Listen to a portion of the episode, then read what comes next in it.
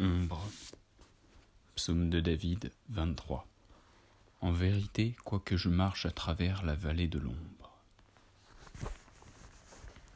Vous qui me lisez, vous êtes encore parmi les vivants, mais moi qui écris, je serai depuis longtemps parti pour la région des ombres. Car en vérité, d'étranges choses arriveront, bien des choses secrètes seront révélées, et bien des siècles passeront avant que ces notes soient vues par les hommes. Et quand ils les auront vues, les uns ne croiront pas, les autres douteront, et bien peu d'entre eux trouveront matière à méditation dans les caractères que je grave sur ces tablettes avec un stylus de fer. L'année avait été une année de terreur, pleine de sentiments plus intenses que la terreur, pour lesquels il n'y a pas de nom sur la terre car beaucoup de prodiges et de signes avaient eu lieu, et de tous côtés, sur la terre et sur la mer, les ailes noires de la peste s'étaient largement déployées. Cela néanmoins, qui était savant dans les étoiles, n'ignorait pas que les cieux avaient un aspect de malheur. Et pour moi, entre autres, le grec oinos, il était évident que nous touchions au retour de cette sept cent 94e année, où, à l'entrée du bélier, la planète Jupiter fait sa conjonction avec le rouge anneau du terrible Saturne, l'esprit particulier des cieux, si je ne me trompe grandement, manifestait sa puissance non seulement sur le globe physique de la Terre, mais aussi sur les âmes, les pensées et les méditations de l'humanité. Une nuit, nous étions sept, au fond d'un noble palais, dans une sombre cité appelée Pnoleimes, assis autour de quelques flacons d'un vin pourpre de Chios. Et notre chambre n'avait pas d'autre entrée qu'une haute porte d'airain, et la porte avait été façonnée par l'artisan Corinos, et elle était d'une rare main-d'œuvre, et fermée en dedans. Pareillement, de noires draperies, protégeant cette chambre mélancolique, nous épargnait l'aspect de la lune, des étoiles lugubres et des rues dépeuplées. Mais le pressentiment et le souvenir du fléau n'avaient pas pu être exclus aussi facilement. Il y avait autour de nous, auprès de nous, des choses dont je ne puis rendre distinctement compte. Des choses matérielles et spirituelles, une pesanteur dans l'atmosphère, une sensation d'étouffement, une angoisse, et par-dessus tout, ce terrible mode d'existence que subissent les gens nerveux. Quand les sens sont cruellement vivants et éveillés, et les facultés de l'esprit assoupies et mornes. Un poids mortel nous écrasait. Il s'étendait sur nos membres, sur l'ameublement de la salle, sur les verres dans lesquels nous buvions, et toute chose semblait opprimée et prostré dans cet accablement. Tout, excepté les flammes des sept lampes de fer qui éclairaient notre orgie. S'allongeant en minces filets de lumière, elle restait tout ainsi, et brûlait pâle et immobile, et dans la table ronde d'ébène autour de laquelle nous étions assis, et que leur éclat transformait en miroir, chacun des convives contemplait la pâleur de sa propre figure, et l'éclair inquiet des yeux mornes de ses camarades. Cependant, nous poussions nos rires et nous étions gais à notre façon, une façon hystérique, et nous chantions les chansons d'Anacréon, qui ne sont que folie, et nous buvions largement, quoique la pourpre du vin nous rappelât la pourpre du sang, car il y avait dans la chambre un huitième personnage, le jeune Zoïlus, mort étendu de tout son long et enseveli. Il était le génie et le démon de la scène. Et hélas, il n'avait point sa part de notre divertissement, sauf que sa figure convulsée par le mal, et ses yeux dans lesquels la mort n'avait éteint qu'à moitié le feu de la peste, semblaient prendre à notre joie autant d'intérêt que les morts sont capables d'en prendre à la joie de ceux qui doivent mourir. Mais Bien que moi, Roisnos, je sentisse les yeux du défunt fixés sur moi, cependant je m'efforçais de ne pas comprendre l'amertume de leur expression, et regardant opiniâtrement dans les profondeurs du miroir d'ébène, je sentais d'une voix, je chantais d'une voix haute et sonore les chansons du poète Théos. Mais graduellement mon chant cessa, et les échos, roulant au loin parmi les noires draperies de la chambre, devinrent faibles, indistincts et s'évanouirent. Et voilà que du fond de ces draperies noires, où allait mourir le bruit de la chanson, s'éleva une ombre, sombre, indéfinie. Une ombre semblable à celle que la lune, quand elle est basse dans le ciel, peut dessiner d'après le corps d'un homme, mais ce n'était l'ombre ni d'un homme, ni d'un dieu, ni d'aucun être connu. Et frissonnant un instant parmi les draperies, elle resta enfin, visible et droite, sur la surface de la porte d'airain. Mais l'ombre était vague, sans forme indéfinie. Ce n'était l'ombre ni d'un homme, ni d'un dieu, ni d'un dieu de Grèce, ni d'un dieu de Chaldée, ni d'aucun dieu égyptien. Et l'ombre reposait sur la grande porte de bronze et sous la corniche cintrée. Et elle ne bougeait pas, et elle ne prononçait pas une parole, mais elle se fixait de plus en plus et elle resta immobile. Et la porte sur laquelle l'ombre reposait était, si je m'en souviens bien, tout contre les pieds du jeune Zoïlus enseveli.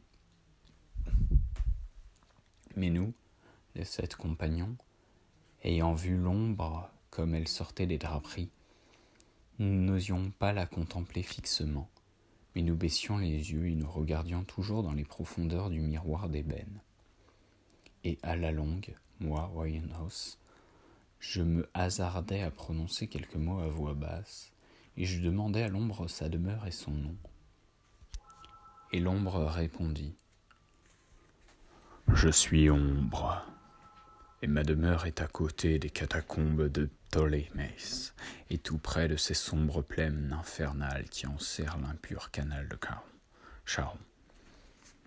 Et alors tous les sept nous nous dressâmes d'aurore sur nos sièges, et nous nous tenions tremblants, frissonnants, effarés, car le timbre de la voix de l'ombre n'était pas le timbre d'un seul individu, mais d'une multitude d'êtres, et cette voix variant ses inflexions de syllabe en syllabe tombait confusément dans nos oreilles en imitant les accents connus et familiers de mille et mille amis disparus.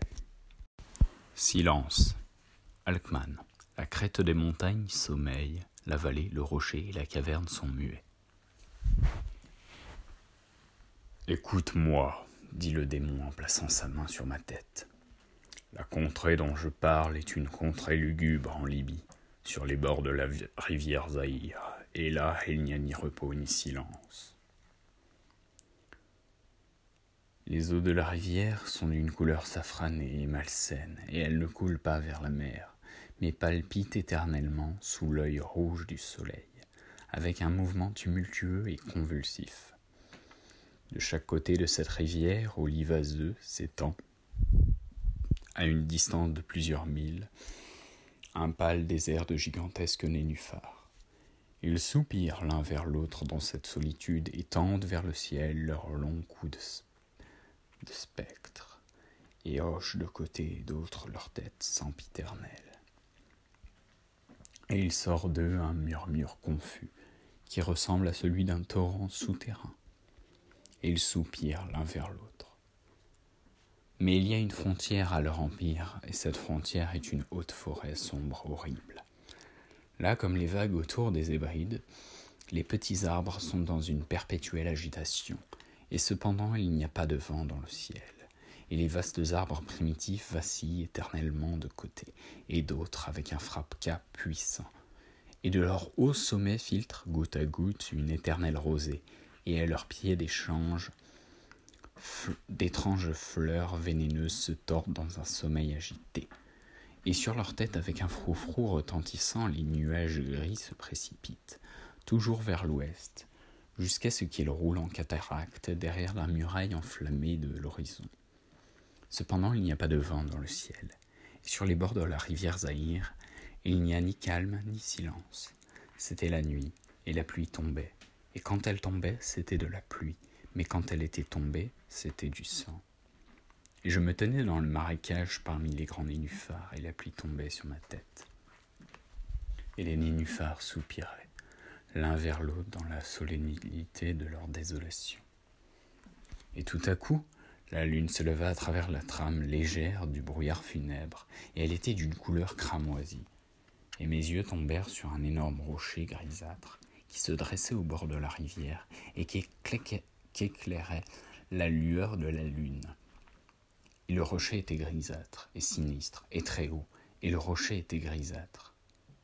Sur son front de pierre étaient gravés des caractères, et je m'avançai à travers le marécage de nénuphars, jusqu'à ce que je fusse tout près du rivage, afin de lire les caractères gravés dans la pierre, mais je ne pus pas les déchiffrer.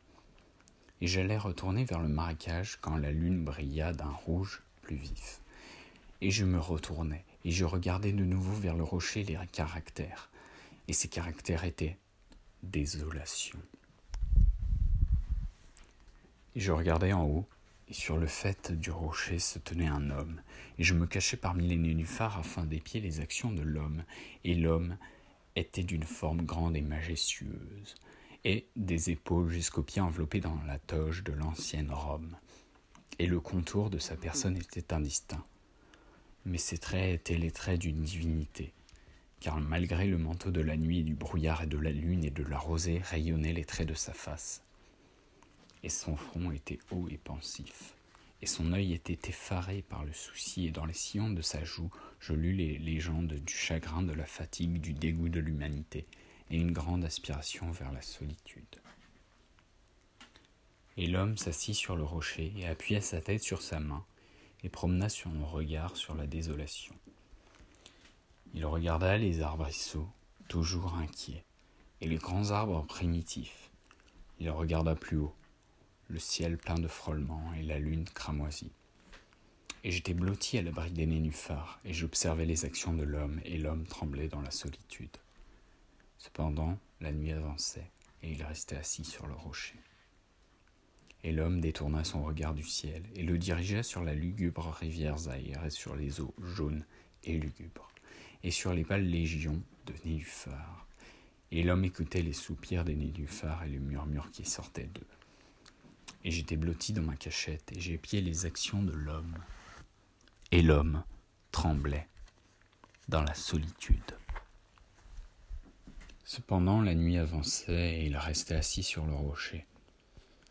Alors je m'enfonçai dans les profondeurs lointaines du marécage, et je marchais sur la forêt pliante de nénuphars et j'appelais les hippopotames qui habitaient les profondeurs du marécage. Et les hippopotames entendirent mon appel et vinrent avec les béhémotes jusqu'au pied du rocher et rugirent hautement et effroyablement sous la lune. J'étais toujours blotti dans ma cachette. Je surveillais les actions de l'homme, et l'homme tremblait dans la solitude. Cependant la nuit avançait, il restait assis sur le rocher. Alors je maudis les éléments de la malédiction du tumulte. Et une effrayante tempête s'amassa dans le ciel, où naguère il n'y avait pas un souffle.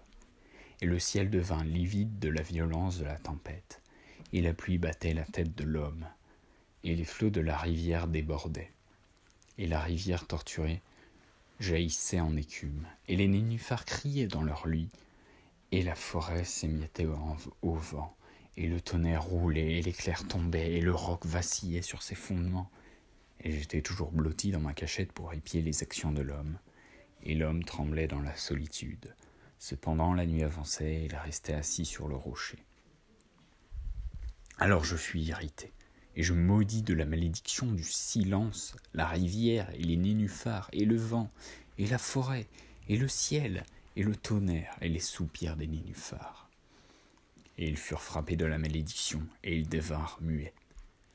Et la lune cessa de faire péniblement sa route dans le ciel, et le tonnerre expira, et l'éclair ne jaillit plus, et les nuages pendirent immobiles, et les eaux redescendirent dans leur lit et restèrent. Et les arbres cessèrent de se balancer, et les nénuphars ne soupirèrent plus, et il ne s'éleva plus de leur foule le moindre murmure, ni l'ombre d'un son dans tout le vaste désert sans limite. Et je regardais les caractères du rocher. Et ils étaient changés. Et maintenant ils formaient le mot silence. et mes yeux tombèrent sur la figure de l'homme, et sa figure était pâle de terreur. Et précipitamment il leva sa tête de sa main. Il se dressa sur le rocher et tendit l'oreille. Mais il n'y avait pas de voix dans tout le vaste désert sans limite, et les caractères gravés sur le rocher étaient silence. Et l'homme frissonna, et il fit volte-face, et il s'enfuit loin, loin, précipitamment, si bien que je ne le vis plus.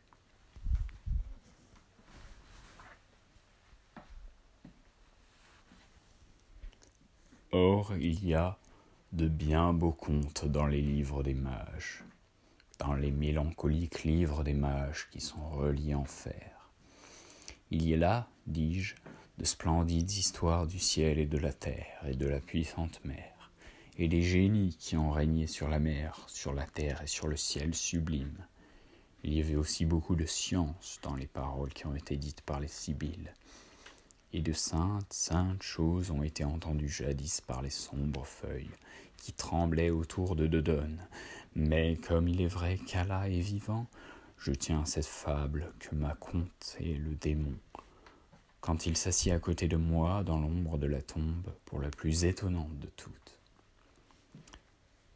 Et quand le démon eut fini l'histoire, il se renversa dans la profondeur de la tombe et se mit à rire et je ne pus pas rire avec le démon. Et il me maudit parce que je ne pouvais pas rire. Et le lynx qui demeure dans la tombe pour l'éternité en sortit, et il se coucha aux pieds du démon, et il le regarda fixement dans les yeux. La genèse d'un poème. La poétique est faite, nous disait-on, et modelée d'après les poèmes. Voici un poète qui prétend que son poème a été composé d'après sa poétique. Il avait certes un grand génie et plus d'inspiration que qui que ce soit, si par inspiration on entend l'énergie, l'enthousiasme intellectuel et la faculté de tenir ses facultés en éveil, mais il aimait aussi le travail plus qu'aucun autre. Il répétait volontiers, lui, un original achevé, que l'originalité est chose d'apprentissage, ce qui ne veut pas dire une chose qui peut être transmise par l'enseignement. Le hasard et l'incompréhensible étaient ses deux grands ennemis, S'est-il fait par une vanité étrange et amusante, beaucoup moins inspirée qu'il ne l'était naturellement? A-t-il diminué la faculté gratuite qui était en lui pour faire la part plus belle à la volonté? Je serais assez porté à le croire. Quoique cependant il faille ne pas oublier que son génie, si ardent et si agile qu'il fût, était passionnément épris d'analyse, de combinaison et de calcul. Un de ses axiomes favoris est encore celui-ci.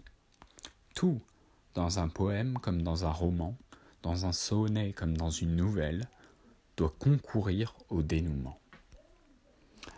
Un bon auteur a déjà sa dernière ligne en vue quand il écrit la première.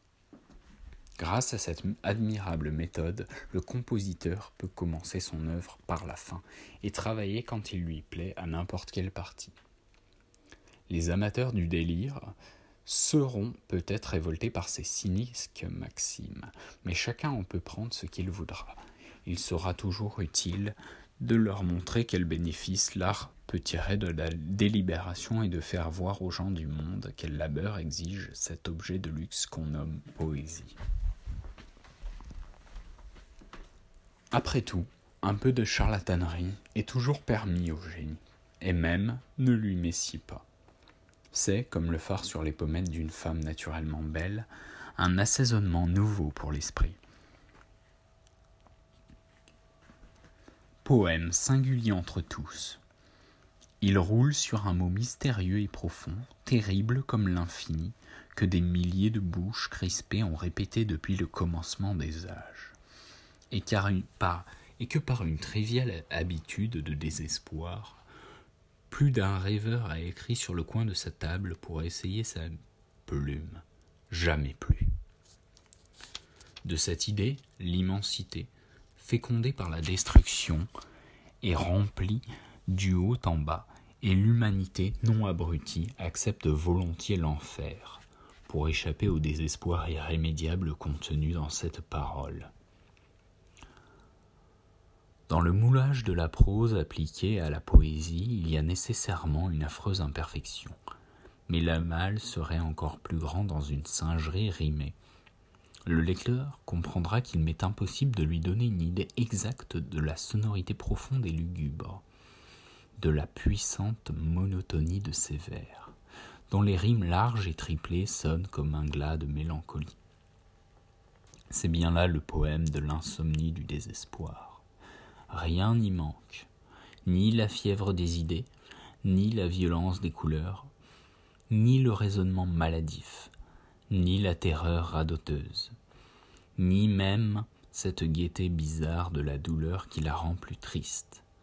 Écoutez chanter dans votre mémoire les strophes les plus plaintives de Lamartine, les rythmes les plus magnifiques et les plus compliqués de Victor Hugo. Mêlez-y le souvenir des tercets les plus subtils et les plus compréhensifs de Théophile Gautier.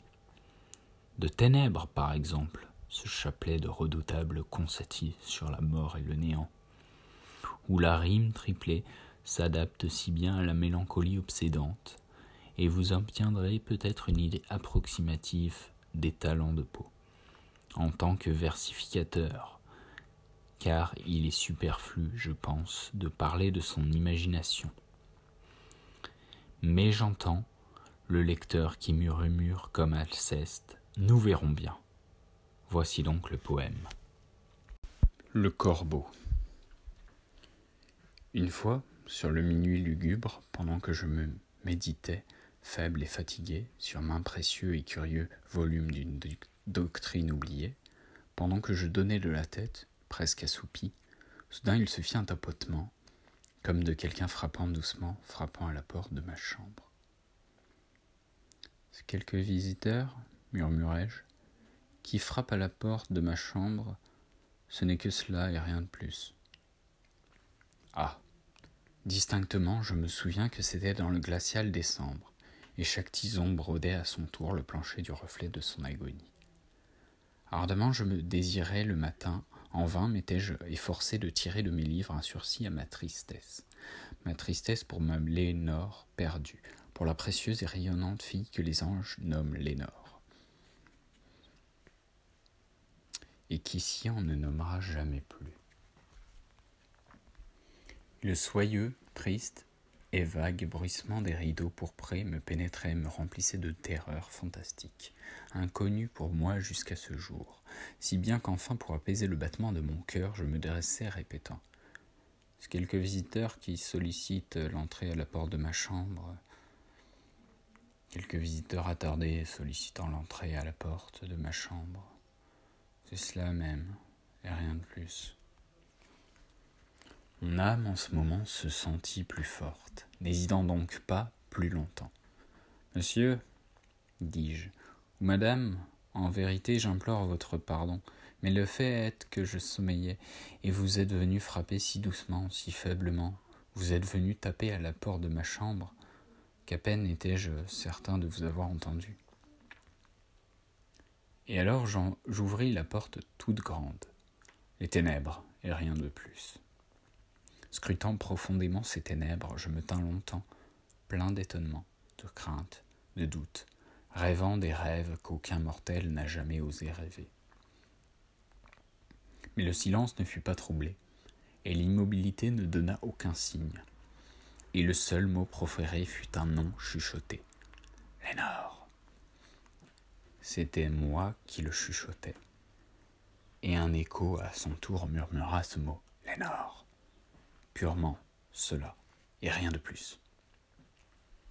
Rentrant dans ma chambre et sentant en moi toute mon âme incendiée, j'entendis bientôt un coup un peu plus fort que le premier.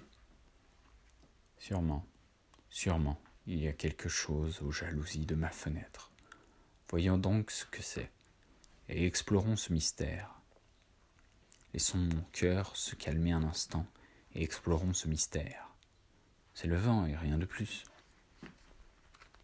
Je poussai alors le volet et avec un tumultueux battement d'ailes entra un majestueux corbeau digne des anciens jours. Il ne fit pas la moindre révérence. Il ne s'arrêta pas. Il n'hésita pas une minute, mais avec la mine d'un lord ou d'une lady, il se percha au-dessus de la porte de ma chambre se percha sur un buste de Pallas, juste au-dessus de la porte de ma chambre. Il se percha, s'installa, et rien de plus. Alors, cet oiseau d'ébène, par la gravité de son maintien et la sévérité de sa physionomie, induisant ma triste imagination à sourire. Euh, bien que ta tête euh, soit sans huppe et sans cimier, euh, tu, tu n'es certes pas un poltron, lugubre et ancien corbeau voyageur parti des rivages de la nuit. Dis-moi quel est ton nom seigneurial aux rivages de la nuit plutonienne. Le corbeau dit Jamais plus. Je fus émerveillé que ce disgracieux volatile entendît si facilement la parole, bien que sa réponse n'eût pas un bien grand sens, et ne me fût pas d'un grand secours, car nous devons convenir que jamais il ne fut donné à un homme vivant de voir un oiseau au-dessus de la porte de sa chambre, un oiseau ou une bête sur un buste sculpté au-dessus de la porte de sa chambre, se nommant d'un nom tel que jamais plus. Mais le corbeau perché solitairement sur le buste placide, ne proféra que ce mot unique, comme si dans ce mot unique il répandait toute son âme. Il ne prononça rien de plus, il ne remua pas une plume, jusqu'à ce que je me prisse à murmurer faiblement. Hmm. D'autres amis se sont déjà envolés loin de moi. Vers le matin, lui aussi, il me quittera comme mes anciennes espérances déjà envolées. L'oiseau dit alors Jamais plus Tressaillant au bruit de cette réponse jetée avec tant d'à-propos. Sans doute. Ce qu'il prononce est tout son bagage de savoir qu'il a pris chez quelques maîtres infortunés que le malheur impitoyable a ardemment, sans répit, jusqu'à ce que ses chansons n'eussent plus qu'un seul refrain, jusqu'à ce que le déprofundis de son espérance eût pris ce mélancolique refrain. Jamais, jamais plus. Mais, le corbeau induisant encore toute ma triste âme à sourire, je roulai tout de suite un siège à coussin en face de l'oiseau et du buste et de la porte. Alors m'enfonçant dans le velours, je m'appliquai à enchaîner les idées aux idées, cherchant ce que cet augural oiseau des anciens jours, ce que ce triste, disgracieux, sinistre, maigre et augural oiseau des anciens jours voulait faire entendre en croissance Jamais plus. Je me tenais ainsi, rêvant, conjecturant, mais plus une syllabe à l'oiseau, dont les yeux ardents me brûlaient maintenant jusqu'au fond du cœur. Je cherchais à deviner cela et plus encore, ma tête reposant à l'aise sur le velours du coussin que caressait la lumière de la lampe, ce velours violet caressé par la lumière de la lampe que sa tête, à elle, ne pressera plus. Ah, jamais, jamais plus.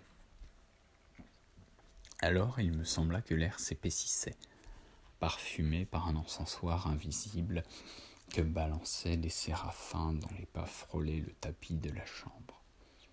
Infortuné Ton Dieu t'a donné par ses anges, il t'a envoyé du répit, du répit et du nez. Népenthèse dans tes ressouvenirs de Lénore, bois au bois ce bon Népenthès, et oublie cette Lénore perdue. Le corbeau dit jamais plus. Prophète, être de malheur, oiseau ou démon, mais toujours prophète, que tu sois un envoyé du tempateur ou que la tempête t'ait simplement échoué, naufragé, mais encore intrépide, sur cette terre déserte, ensorcelée, dans ce logis par l'horreur hantée. Dis-moi sincèrement, je t'en supplie, existe-t-il Existe-t-il ici un baume de Judée? Dis, dis, je t'en supplie. Le corbeau dit jamais plus. Prophète, être de malheur, oiseau ou démon, toujours prophète, par ce ciel tendu sur nos têtes, par ce Dieu que tous deux nous adorons, dit à cette âme chargée de douleur si dans le paradis lointain elle pourra embrasser une fille sainte que les anges nomment Lénore, embrasser une précieuse et rayonnante fille que les anges nomment Lénore. Le corbeau dit Jamais plus. Que cette parole soit le signal de notre séparation, oiseau ou démon, hurlai-je en me redressant. Rentre dans la tempête, retourne au rivage de la nuit, plutonienne, ne laisse pas ici une seule plume noire, comme souvenir du mensonge que ton âme a proféré. Laisse ma solitude inviolée, Quitte ce buste au-dessus de ma porte, arrache ton bec de mon cœur et précipite ton spectre loin de ma porte. Le corbeau dit jamais plus. Et le corbeau immuable est toujours installé, toujours installé sur le buste pâle de Pallas, juste au-dessus de la porte de ma chambre. Et ses yeux ont toute la semblance des yeux d'un démon qui rêve. Et la lumière de la rampe en ruisselant sur lui projette son ombre sur le plancher.